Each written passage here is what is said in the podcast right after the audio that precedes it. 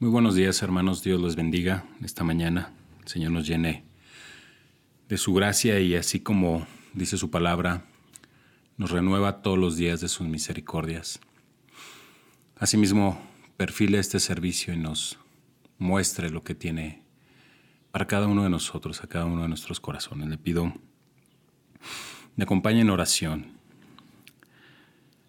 Padre, le rogamos, Señor, por este momento en donde su Espíritu se revela, sean abiertos nuestros sentidos y podamos recibir de su palabra como ese alimento que deseamos afanosamente, para nutrir nuestra alma y regocijarla en acción.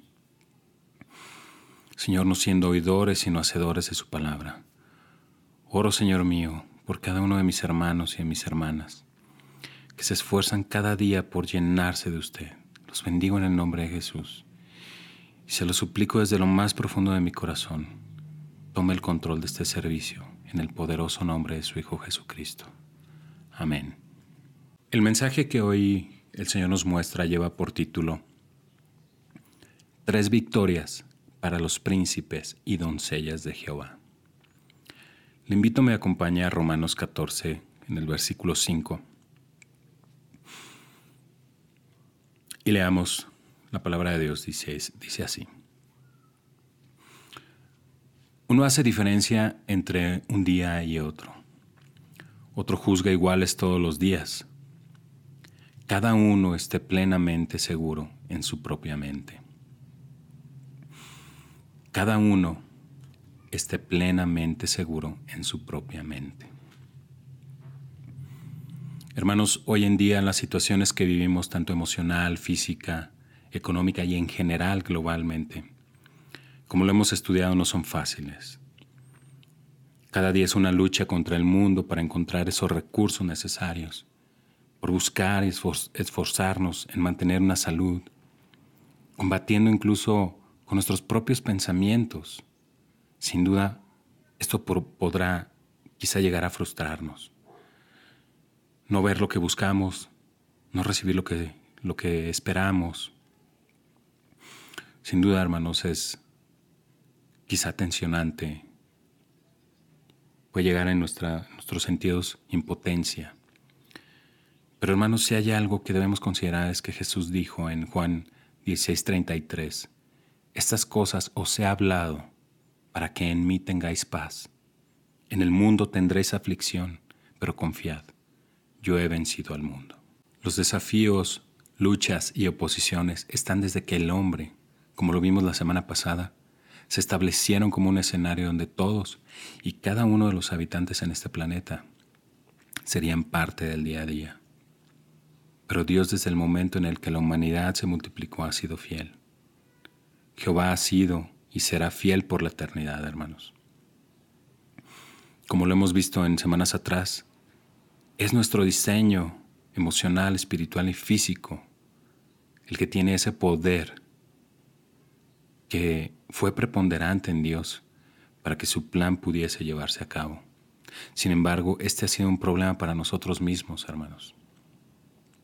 Evalúa una situación en base a nuestras emociones, sentimientos y experiencias.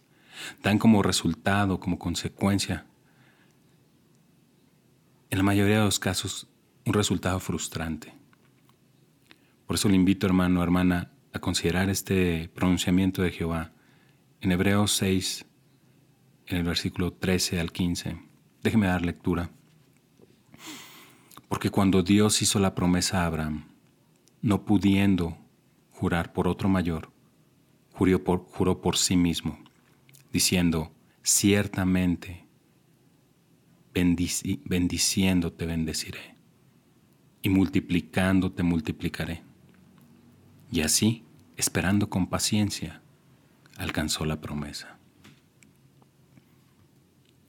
Hermanos, recordemos que de esta descendencia, es decir, de las generaciones de Abraham, viene el cumplimiento de nuestra promesa en Jesucristo de ser redimidos por su sacrificio en la cruz. Pero tristemente, hermanos, el mundo deja de creer. Aunque, aunque lo escuchamos, Jehová juró por sí mismo que no fallaría a esta promesa ni a ninguna otra que él estableció con la humanidad. por el hecho de que si alguna circunstancia no tiene paz, si algo no es sano, si algo no es correcto, si alguien nos defrauda, si alguien no está llevando su vida aún en el entorno espiritual de manera digna, o si nuestras expectativas de vida no son conforme a nuestra visión, pensamos que Dios no ha sido fiel. Pensamos que la ausencia de Dios está presente, o dicho de otra manera, si esto no se da, Dios está ausente y no cumplió. Y ese es el problema, hermanos. Dios promete lo que Él ha prometido. Dios cumplirá lo que Él se ha comprometido a dar, no en lo que nosotros damos por hecho que se necesita para nuestras vidas. Hermanos, si hay una característica implícita en la palabra fidelidad, es constancia. Es decir, si Jehová, es fiel, Jehová es y será constante por la eternidad. Déjeme leerle en Hebreos 10:23. Dice la palabra de Dios, mantengamos firme la profesión de nuestra esperanza sin vacilar, porque fiel es el que prometió. Hermanos, Dios cumplirá sus pactos con la humanidad y la humanidad esperará el cumplimiento. Como lo escuchamos de parte de Dios la semana pasada, uno de los pactos fue a Jesús como medio de reconciliación de la humanidad con Jehová.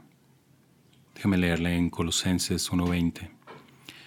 Dice su palabra, y por medio de él reconciliar todas las cosas consigo, así las que están en la tierra como las que están en el cielo, haciendo la paz mediante la sangre de, su cruz. Otro pacto, pero para el pueblo de Dios, para nosotros, ya no para la humanidad. Es que nosotros, su remanente será pulido, será afinado hacia la imagen de Cristo. En 2 Corintios 3, 16 al 18, permítame leerle. Dice la palabra de Dios, pero cuando se conviertan al Señor, el velo será quitado, porque el Señor es el Espíritu y donde está el Espíritu del Señor, allí hay libertad. Por tanto, nosotros todos, mirando con cara descubierta como en un espejo la gloria del Señor, somos transformados en la misma, en la misma imagen de gloria en gloria como por el Espíritu del Señor. Hermanos, para que esta promesa sea cumplida en nosotros, se requiere algo fundamental y es la fe. La fe tiene como resultado darnos esta paz que tanto necesitamos para enfrentar las batallas que como hijos, como hijas, como príncipes, como doncellas de Jehová, todos los días enfrentamos. Pero como tal, este efecto lleva la combinación de tres elementos para que se logre esta fórmula de victoria. Déjeme darle un ejemplo. Usted debe estar confiado en este momento que a través de la oración que hizo al principio de este servicio, el Espíritu Santo le dará la información necesaria para iniciar un cambio en su vida cristiana. ¿Cuál? Pues si usted tiene fe, escuchará lo que Dios hablará y permitirá que entre en su corazón y tendrá la confianza para llevarlo a cabo en su vida. Si usted abrió su mente en este ejemplo, podrá recordar en este, en este ejemplo, perdón, los tres elementos de la fe. La información que lo llevará al, al conocimiento. Dos, la aprobación de usted para que esta información entre a su corazón. Y tres, la confianza para llevar a cabo lo que el conocimiento hizo en parte de usted. En resumen, podemos entender que la fe es un círculo que no tiene fin. Para confiar es necesario pensar. Mediante la fe, usted con la ayuda del Espíritu Santo, como lo acabamos de leer en 2 Corintios 3, usted podrá ser victorioso durante estas tres pruebas en su vida.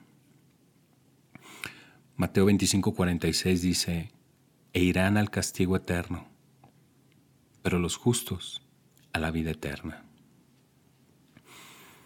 Cuando el Espíritu Santo le quitó ese velo de su ser, usted pudo entender su condición y por medio del arrepentimiento y la comprensión de su situación por clamar el perdón que solo Jesús puede que solamente Jesús puede obtener. En ese momento pudo vencer en el sacrificio de Jesús la condenación eterna para su alma. Y dos, ser parte del reino de Dios con esa salvación asegurada. Su primera batalla victoriosa en el nombre de Jesús ha sido librada, hermano, hermana. Sin embargo,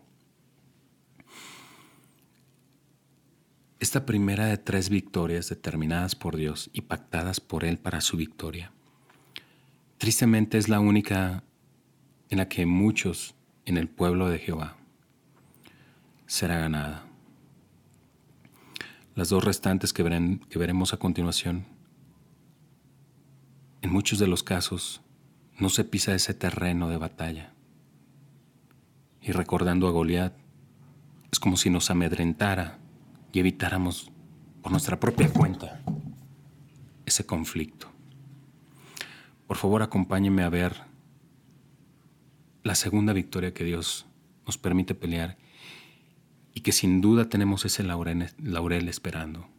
Solo hay que ir por él. En Salmos 147, del versículo 1 al 5, dice su palabra, Jehová edifica a Jerusalén, a los desterrados de Israel recogerá. Él sana a los quebrantados de corazón y venda sus heridas él cuenta el número de las estrellas y a todas ellas llama por sus nombres. Grande es el Señor nuestro y de mucho poder y su entendimiento es infinito. Hermanos, cuando conocimos que una vida de pecado nos llevaba a la separación del Creador del universo, nuestra mejor decisión fue creer en el perdón que solo Cristo ofrece. Sin embargo, esta excelente decisión también fue el primer paso a una vida de santificación, una vida que nos responsabiliza a limpiar el lugar donde el Espíritu Santo renovará nuestro corazón. La palabra de Dios en Juan 1.12 dice, si el trigo, si el grano de trigo no cae en la tierra y muere, queda solo, pero si muere, lleva mucho fruto. Todo el pasado doloroso, traumático o triste que usted tenga, llamémosle en la mochila o mejor dicho, en el corazón, serán estorbos que impedirán que comencemos a dar fruto. Si bien una cicatriz es el resultado de, de una herida sana, también fue una costra que cayó con el tiempo. Una vez que esa herida dejó de sangrar, el proceso de regeneración o restauración inició dejando de ser una hemorragia. Hermano, hermana, entendemos las situaciones que usted ha vivido y también entendemos que una circunstancia injusta, llamémosle así, tiene dos protagonistas, una víctima y un victimario. Pero le pido de su mayor apertura con esto que voy a decir. En este momento, lo más importante es usted. Si usted fue víctima de una injusticia, lo que nos importa en este momento es usted. La otra persona, aunque requerirá de acudir a una instancia jurídica, o en nuestro caso como figuras espirituales, apelar al Dios justo para que imponga sentencia, es otra circunstancia. Lo que necesitamos primeramente es su situación, su salud espiritual, ya que con esta batalla, es solo drenando la pus que hay en esa herida, podremos ser aliviados, podremos ser restaurados. La palabra de Dios haciendo una simbología en nuestro corazón. Así como esa semilla al caer en tierra, su cáscara se seca para que el embrión germine. Así, hermanos, toda la cáscara que cubre nuestro corazón, por los sentimientos que el mismo Satanás ha apuntado a nuestro corazón y ha, hecho mella en él, Nuestro único motivo para dar fruto es quitar esa cáscara, luchar por dejarla en el trono de la gracia y dejar que nuestra vida germine. Hermanos, no duden en la hermandad de nuestra iglesia, en la integridad en su información que está en el corazón de Cristo y que repose en el corazón de Cristo. Quienes hemos pasado por circunstancias difíciles, podremos escucharle, podremos poner en oración para que ese corazón sane. En la experiencia de esta lucha, que les soy sincero, es una lucha muy difícil porque se tiene que decir a Dios literalmente lo que nos dolió, lo que nos enojó, lo que nos dañó, lo que esterilizó nuestro corazón. Siempre hay un alivio cuando a través de siervos de Dios uno se siente liberado. Y me refiero a sentirse liberado de esas cargas que Satanás en algún momento de nuestra vida impuso. Llámese, permítame darle emociones que debemos dejar en ese trono de la gracia, dejar esa cáscara que cubre nuestro corazón y lo hace duro.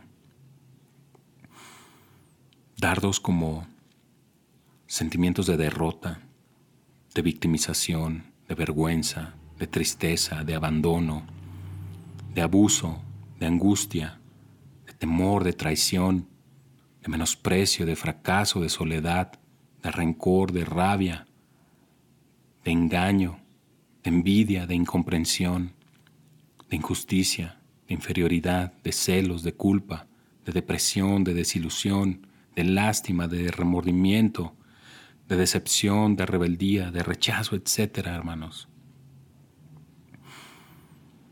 Las circunstancias son el entorno en donde el carácter de Cristo se practica una y otra vez. Lo entendemos. Todo esto, hermano, hermana, si lo desmembramos de nuestro corazón, en el nombre de Jesús, estaremos dando un paso más sobre las victorias de un príncipe, de una doncella de Jehová. En Filipenses 1, en el versículo 6, dice algo muy alentador, hermanos. Permítame leerlo. Estando confiado de esto, que el que comenzó en vosotros la buena obra, lo perfeccionará hasta el día de Jesucristo. De nuevo, hermanos, para confiar es necesario pensar. Identifique en su corazón todos los eventos que lo han llevado a este estancamiento espiritual. Ponga las emociones, los sentimientos como un tapete y permítase el tiempo para pensar y tomar decisiones que honran al Dios eterno con su obediencia. Nuestra tercera batalla es ganar y reclamar como nuestra la convicción de lo que hemos conocido. A este tema le llamamos heridas sanas de nuevo a la, a la defensa del rey. Una vez que el proceso de restauración nos permite levantarnos, nos damos cuenta que el tiempo que estuvimos sometidos fue porque hubo una potestad que nos controlaba por pecados y errores que una vez ganada esa batalla, sabemos que Dios en su gracia en su misericordia nos permite y nos perdona para levantarnos y andar de nuevo. Eso fue lo que pasó en el tiempo de David, cuando entrando a la cueva de Adulam, más hermanos atormentados por demonios encontraron un lugar de protección. Acompáñeme a 1 Samuel 22, en el versículo 1 y 2. Dice la palabra de Dios, y yéndose David de allí, se escapó a la cueva de Adulam y cuando sus hermanos y toda, su, toda la casa de su padre lo oyeron, vinieron allí a él. Y se juntaron con él todos los afligidos, y todos los que estaban endeudados, y todos los que se hallaban en amargura de espíritu, y fue hecho capitán de ellos, y tuvo consigo como cuatrocientos hombres. Hermanos, la cueva de Adulam representa nuestra iglesia Los 400 hombres que menciona la Biblia fueron hombres que por su propia decisión reconocieron las situaciones que vivieron y por las cuales sufrieron. Pero un punto muy importante, un paso que dieron fue que se pusieron en manos de alguien para que los perfeccionara, para que los perfilara en sus talentos. Y eso fue lo que pasó con los hombres que en su momento serían la, guardia personal de David. Leamos en el versículo 2. En el versículo 2 dice así. Y se juntaron con él todos los afligidos y todo el que estaba endeudado, y todos los que estaban, los que se hallaban en amargura de espíritu. Y fue hecho capitán de ellos, y tuvo consigo como cuatrocientos hombres. David fue capitán de ellos, y los llevó a victorias sorprendentes como José el Tacmonita. Dice la palabra de Dios que se enfrentó a ochocientos hombres. Jasobeam con su lanza mató a trescientos. ¿Qué hizo David frente a frente con cada uno de ellos? Confrontando su pasado, curando esas heridas emocionales, mostrando la misericordia de Jehová en sus vidas y sobre todo dando un propósito para cada uno de los días de ellos, para cada día de su existencia. Cuando la palabra de Dios dice que había en hombres en aflicción de espíritu, endeudados, afligidos. Si usted puede escudriñar un poco en la raíz de estas palabras, se podrá dar cuenta que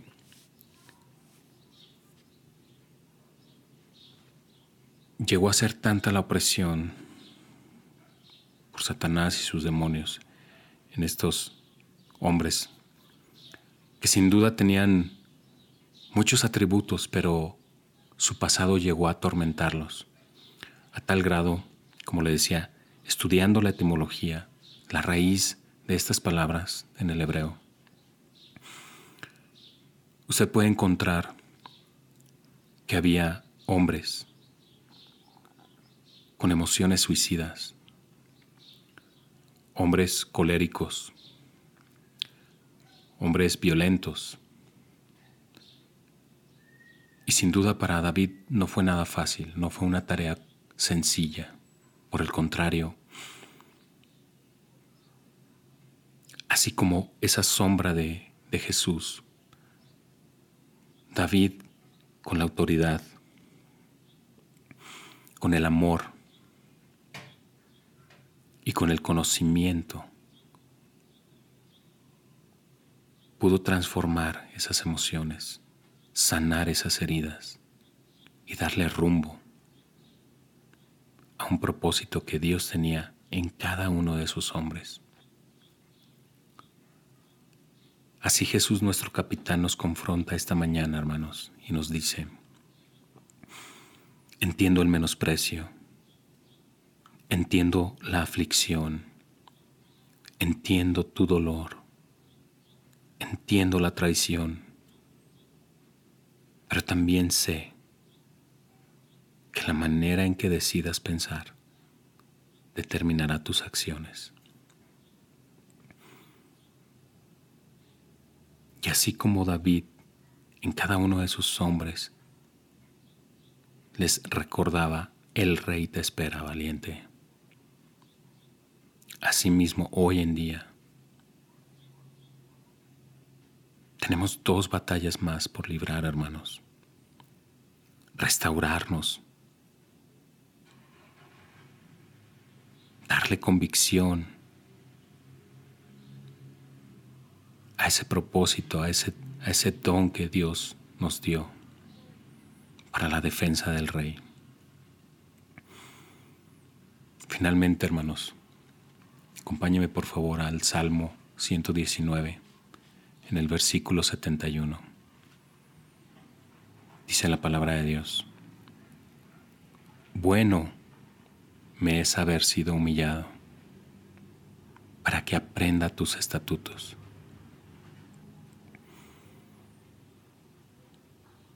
Oremos, hermanos. Padre, le doy gracias. Le damos gracias, Señor, por revelar su espíritu en nuestros corazones, en nuestra mente, por revelar ese conocimiento, esa manera en la que solo ante usted y en el trono de su gracia, o nos postramos para dejar nuestro pasado tormentoso, nuestro dolor, nuestra aflicción, para ser limpiados, Señor, en la sangre de su Hijo Jesucristo. Le doy gracias, Señor, por su iglesia.